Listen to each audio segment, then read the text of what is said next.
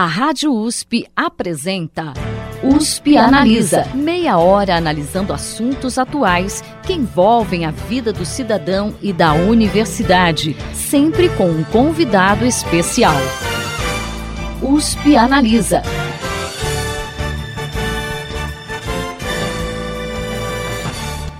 Concorrência entre as empresas em um mercado é positiva para os consumidores, que podem adquirir produtos por um preço mais justo, e até para as próprias empresas, que precisam encontrar formas de se tornarem eficientes. No Brasil, há inclusive um agente específico para zelar pela livre concorrência, o Sistema Brasileiro de Defesa da Concorrência.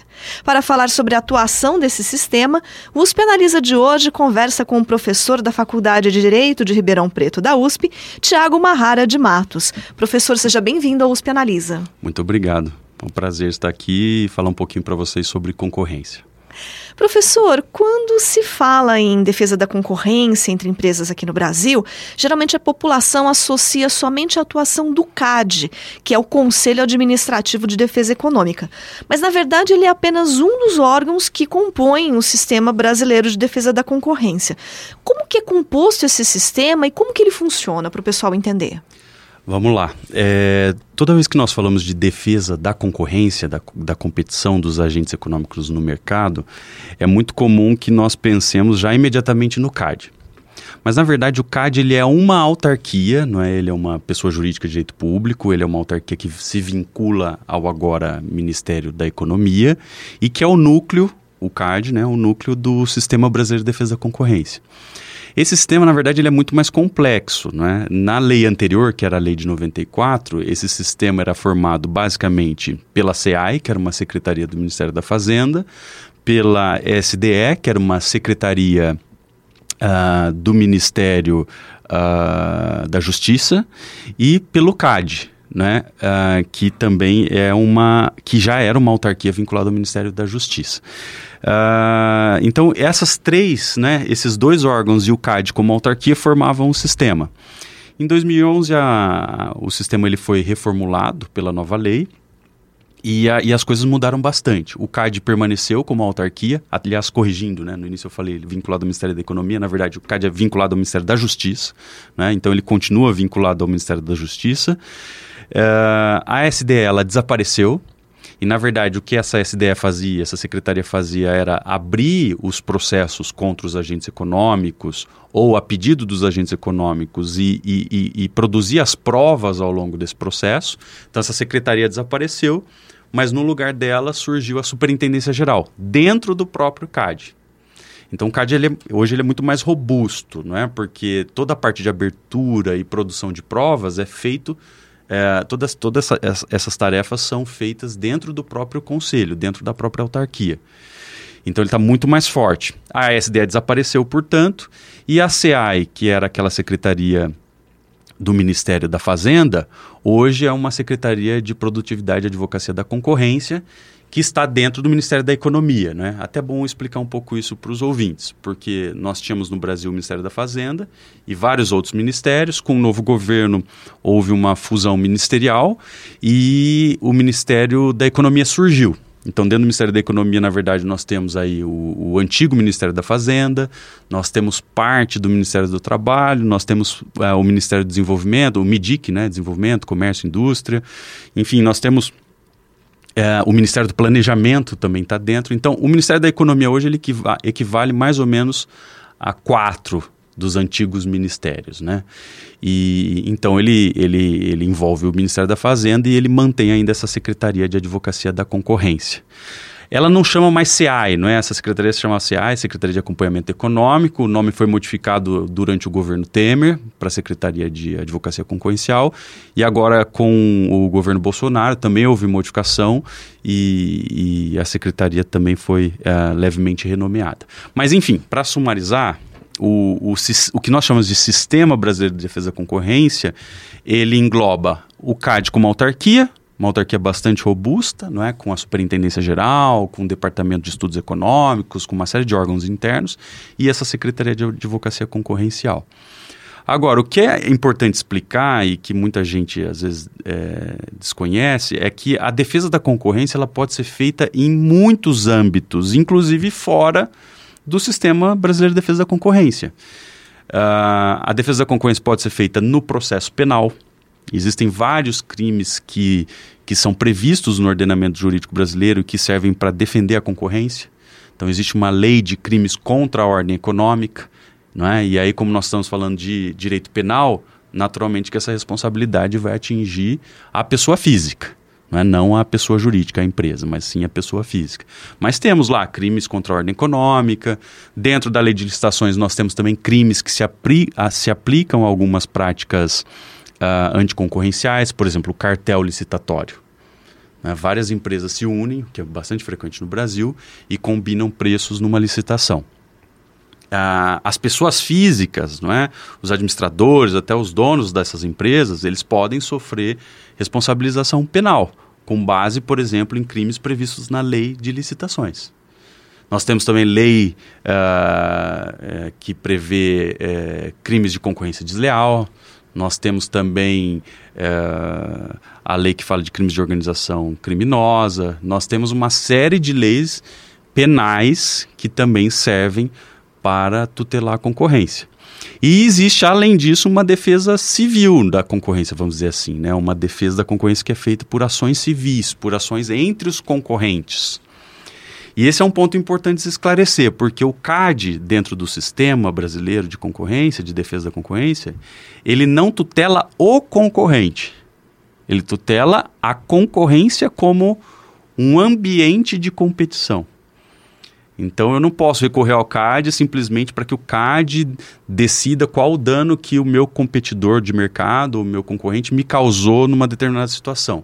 O CAD não está lá para decidir qual é a indenização devida a um, a um certo concorrente. O CAD tá lá, está lá para tutelar a concorrência como ambiente.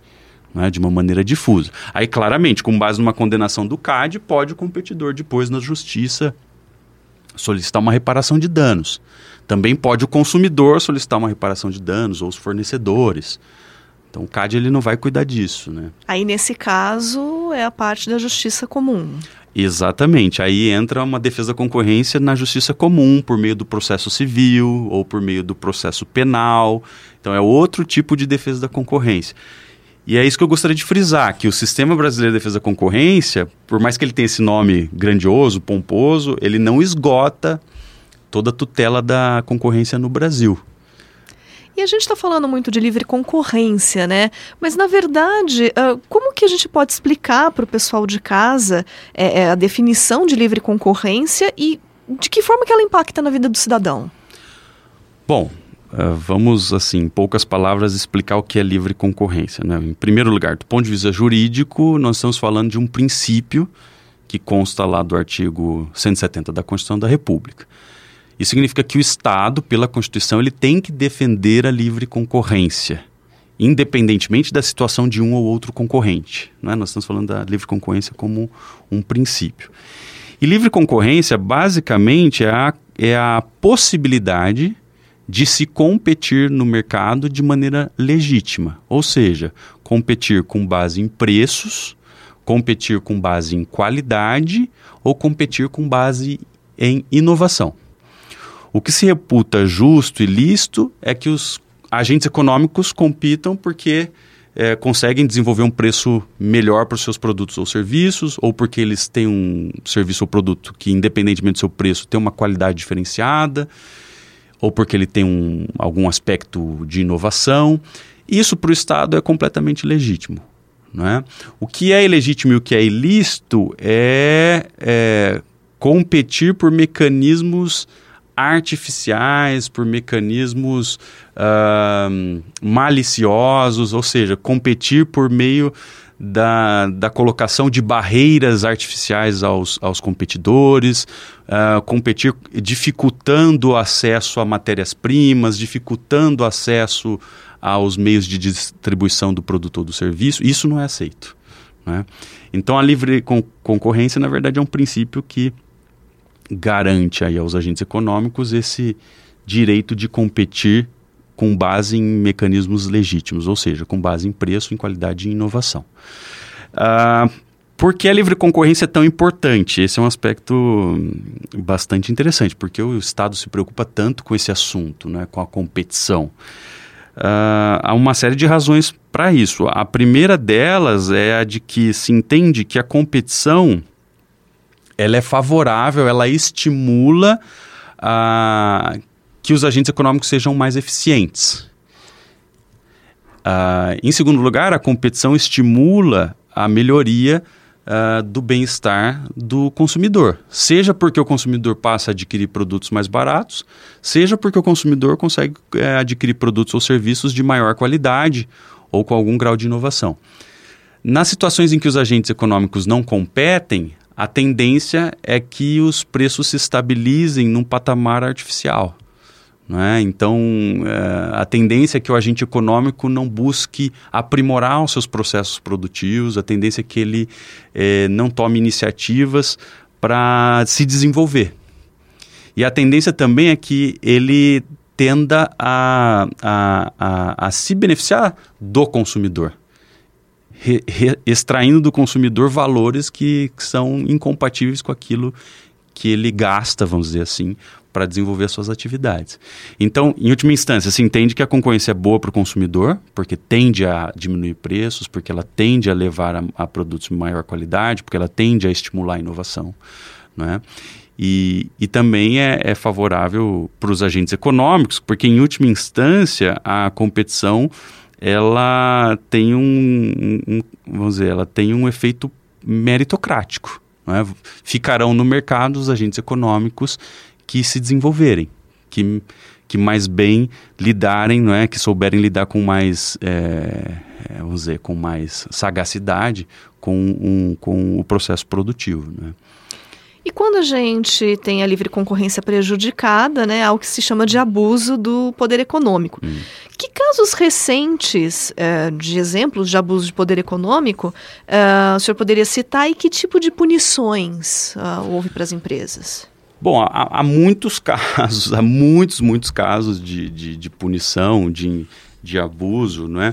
Uh, nós temos vários casos que envolvem, vou dar só um exemplo, né? Mercado de, de cervejas, o mercado de bebidas no Brasil, né? Hoje no Brasil nós temos aí a Ambev, que tem uma posição de mercado bastante forte, né? Ela detém uma participação de mercado muito alta e em várias situações o CAD já se manifestou em relação a políticas desenvolvidas pela Ambev. Né? Num caso um pouco mais antigo, o CAD, por exemplo, chegou a afirmar que um programa que a Ambev desenvolvia para descontos em relação a pontos de venda, ele não deveria ser continuado ou mantido, porque aquilo gerava uma, um efeito de exclusividade dos pontos de venda em relação à, cervejaria. E por isso o CAD aplicou multa é, em relação a esse agente econômico. Né? Há vários casos também de cartel. Né? Cartel é um, é um, é um caso mais comum aí do Brasil, né, de empresas que, para não sofrer a pressão competitiva, fazem acordos fixando preços é? Então, em vez de concorrer, elas fixam os preços dos seus serviços e produtos, ou não fixam o preço do serviço e produto, mas elas dividem o mercado territorialmente ou fixam uh, quantidades de produção. Né? A gente vê cartão em todo lugar. Eu, até recentemente, tirando férias, estava numa ilha no Rio de Janeiro, uma ilha pequena, mais famosa. Tinha lá as agências de, de passeios, né? E, o que era engraçado é que elas tinham todas as, eh, elas praticavam todas o mesmo preço. E os atendentes, eles reconheciam assim abertamente, falaram, não, nós fixamos o preço aqui, ninguém pode fazer preço diferente do outro, então não adianta vocês procurarem outro, uh, em, em, outra agência, porque o preço é o mesmo, né?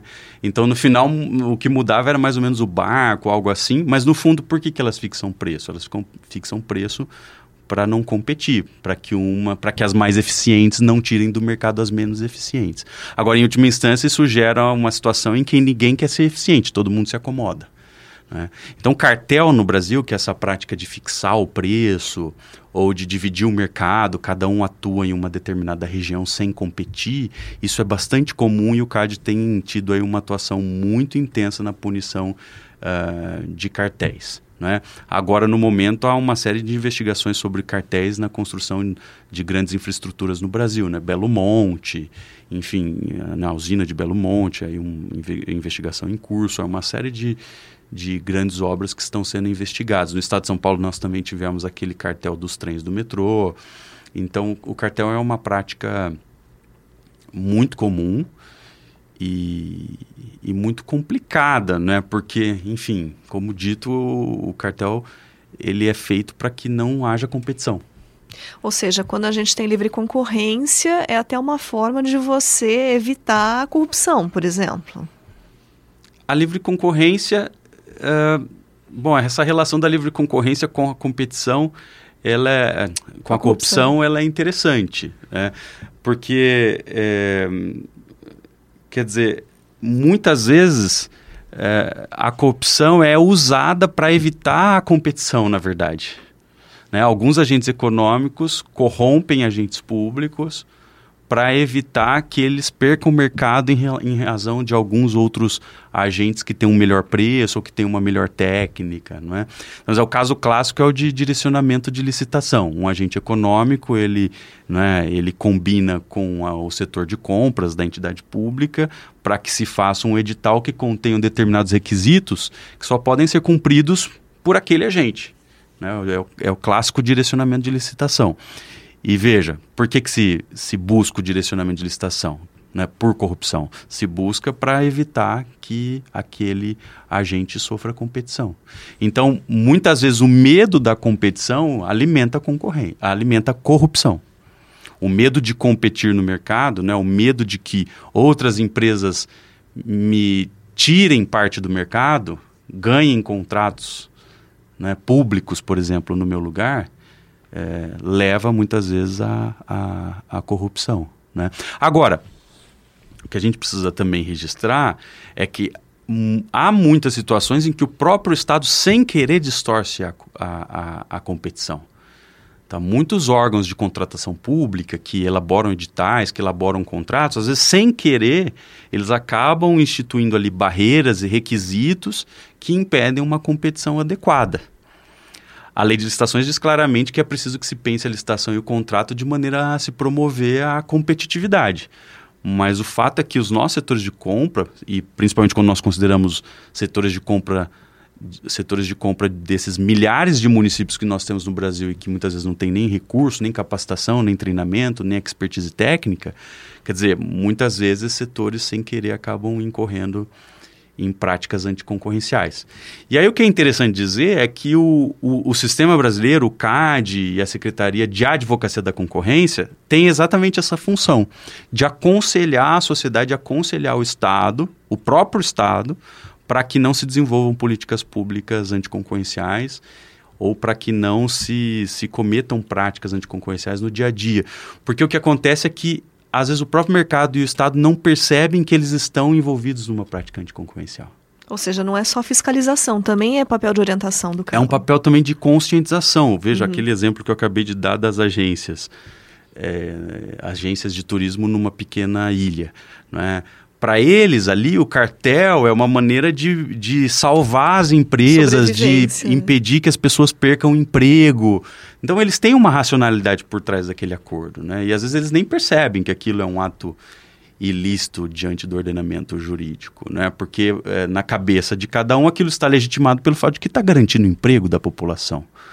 Não é? Porque afinal, se elas competissem, provavelmente uma agência ia dominar o mercado porque é a melhor de todas. Então, é, aí é que vem o papel também do Estado de conscientizar por que a concorrência é importante, quais são os benefícios de se defender a concorrência. E aí é que entra essa expressão advocacia concorrencial. O que é essa Secretaria de Advocacia Concorrencial? Esse é um termo bem técnico da área. Quando a gente fala de advocacia concorrencial, a gente não está falando de advogar no dia a dia em processo. Nós estamos falando de advocacia concorrencial num sentido de conscientização da atividade é, competitiva, da sua importância, da defesa da concorrência. Então, como é que se faz a advocacia concorrencial?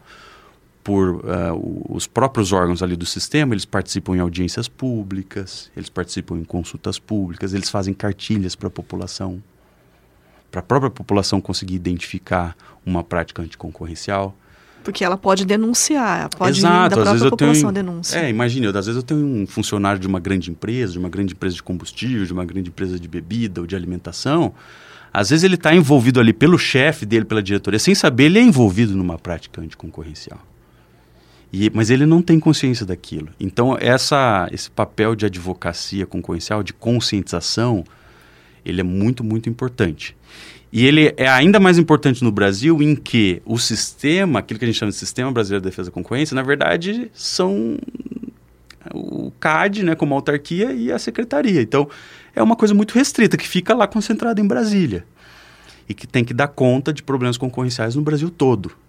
Então, é muito mais fácil, né, prevenir esses conflitos pela educação e pela conscientização do que por processos concretos para resolver cada caso.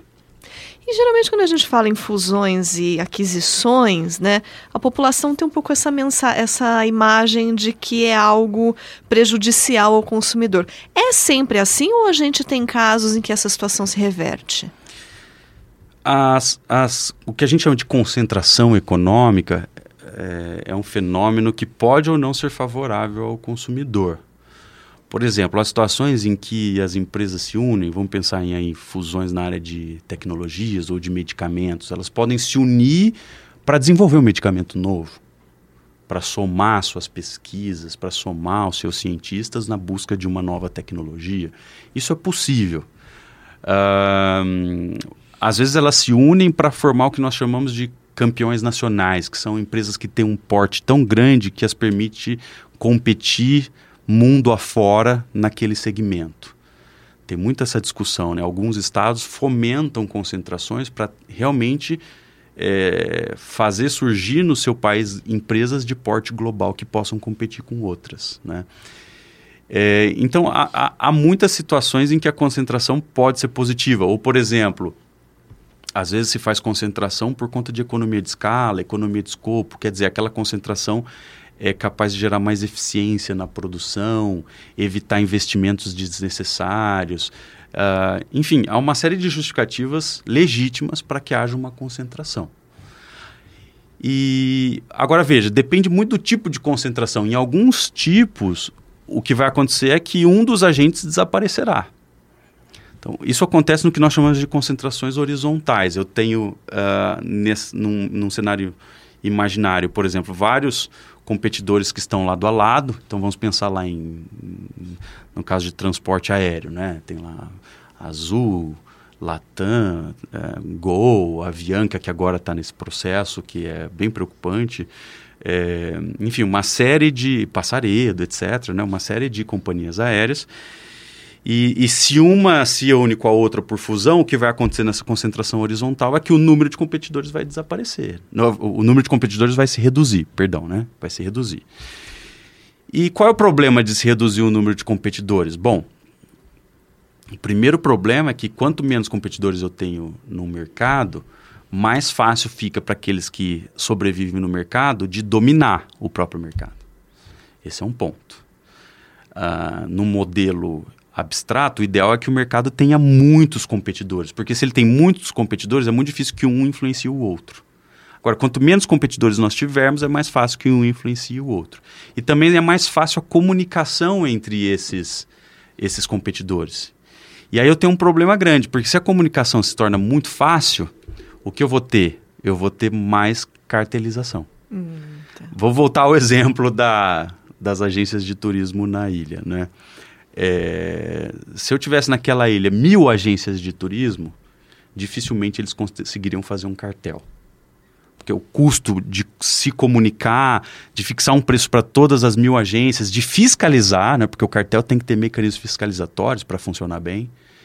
Então, o custo de fiscalizar isso, é, é, ele vai se elevar muito. Então, vai ser muito difícil ali o, o, surgimento, vai ser muito improvável que surja um, um, cartel nessa situação. Agora, se eu tenho nessa mesma ilha três, quatro agências, a comunicação é muito mais fácil, o monitoramento do cartel é muito mais barato, muito mais simples. Então, também é importante que o mercado seja atomizado, né? que o mercado tenha um número alto é, é, de competidores. E toda vez que ocorre uma concentração horizontal, uma concentração entre competidores lado a lado, na prática, isso significa uma redução do número de agentes. né? Então isso pode ser, pode ser bastante nocivo, porque um aí ficaria com mais condições de, de, de, de, de controlar o mercado, né? poderia cartelizar o mercado com mais facilidade, e, em última instância, poderia elevar os preços para o consumidor a patamar irreais, o que seria bastante nocivo. E a gente está muito acostumado a ver a concentração é, do lado das empresas, né? Então, é, a gente fala muito em monopólio, né? Que é uhum. é quando apenas uma empresa fornece determinado produto no mercado. É, mas existe também uma situação contrária, ou seja, um só consumidor para um determinado tipo de produto? Existe isso? E no caso, Existe. como que o, o, o, sistema brasileiro de defesa da concorrência atua nesse caso? Não, existe, existe. O, nós temos um monopólio, que é um agente do lado da oferta, né, um agente que oferta um produto ou serviço. E nós temos o que se chama de monopsônio, que é o caso de um, de um único agente que consome aquele produto ou serviço. Esse, esse consumidor único, né, o caso do monopsônio, ele muitas vezes envolve pessoas jurídicas também. Então imagine o caso clássico lá de uma fabricante de veículos que tem ao seu redor várias pequenas fábricas de autopeças. Imaginemos que essas fábricas de autopeças forneçam tudo aquilo que elas produzam para esse fabricante de veículos. Quer dizer, o fabricante é um monopsônio em relação a essas fabricantes de autopeças. O que acontece na prática é que esse fabricante vai ter um poder muito alto de, de, de, de, de negociação em relação às, ao, fabricantes de autopeças. E aí, naturalmente, ele poderá impor condições é, injustas aos fabricantes de autopeças. Isso também acontece no mercado rural, né? Então, às vezes eu tenho lá vários produtores de suco de laranja ou vários produtores de cana e eu só tenho lá uma destilaria ou uma fábrica de processamento da laranja ou tenho lá vários pequenos pecuaristas e eu tenho um único frigorífico na região. Posso ter até outros frigoríficos, mas o custo de transporte pesa, então eu acabo ficando refém daquele único frigorífico da região. Em todas as situações, pode haver abuso de posição dominante. E aí não interessa o fato de, que, de que aquele frigorífico, aquela aquela destilaria ou usina de cana, não interessa o fato deles serem é, consumidores, vamos dizer assim, consumidores entre aspas, né? Da, do, dos, dos, produtores de laranja ou dos produtores de, de, de gado. É, o CAD também controla esse tipo de situação. E esse tipo de situação pode impactar lá na ponta para o consumidor?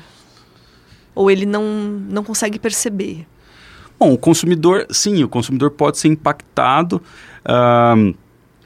Porque, em última instância, uh, esse, esses consumidores únicos, essas empresas que, que, que, que têm essa, essa posição de monopsonista, né, elas tendem a, a ganhar nas do, nos dois lados. Né? Então, vamos pensar de novo aqui uma, uma usina de cana única numa região ou um, um, frigorífico único numa região. Ele vai tentar espremer, vamos dizer assim, a situação dos, dos pecuaristas e aumentar a sua margem em relação aos pecuaristas, ele vai tentar espremer o consumidor. Então ele vai ter um duplo ganho.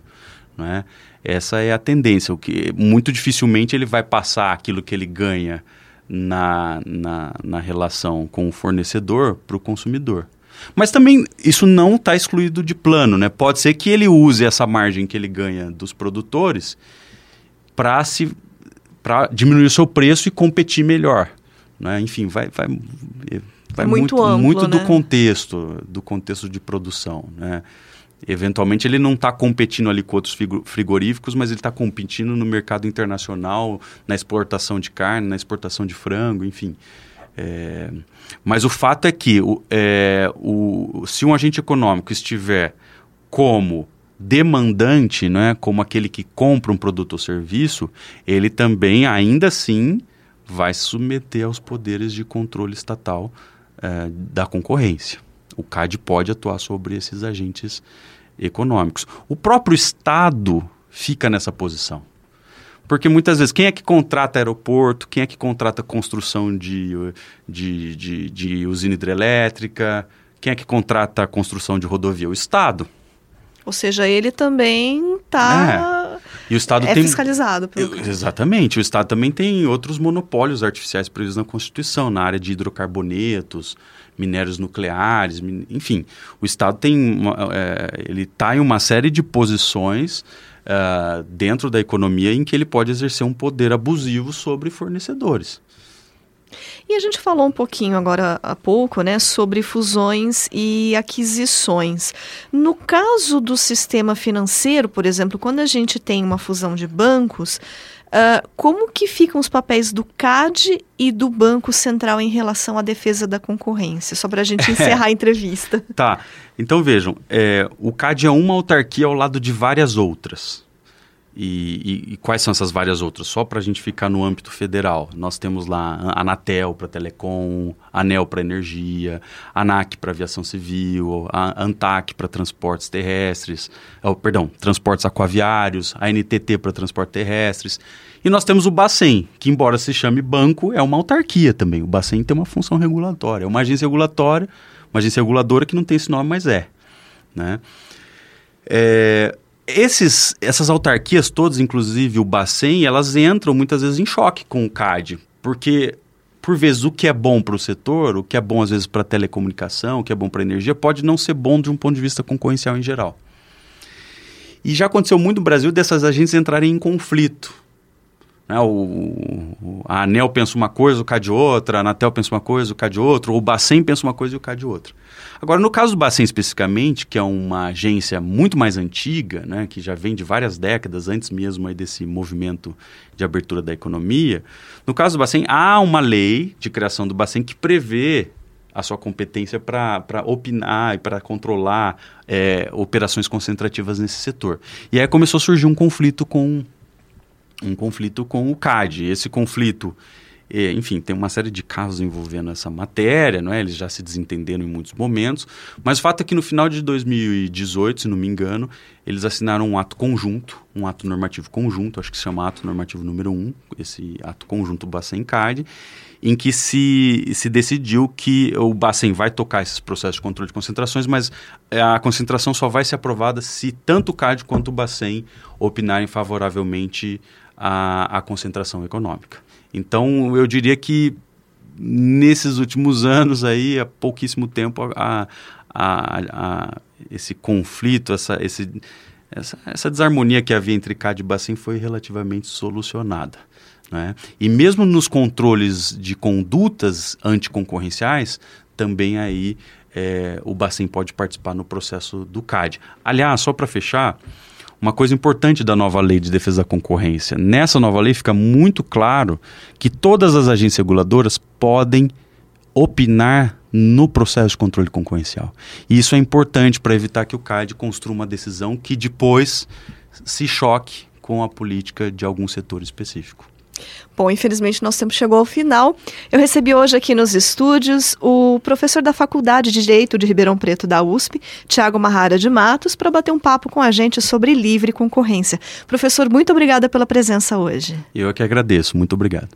O USP Analisa de hoje fica por aqui. Até a próxima semana.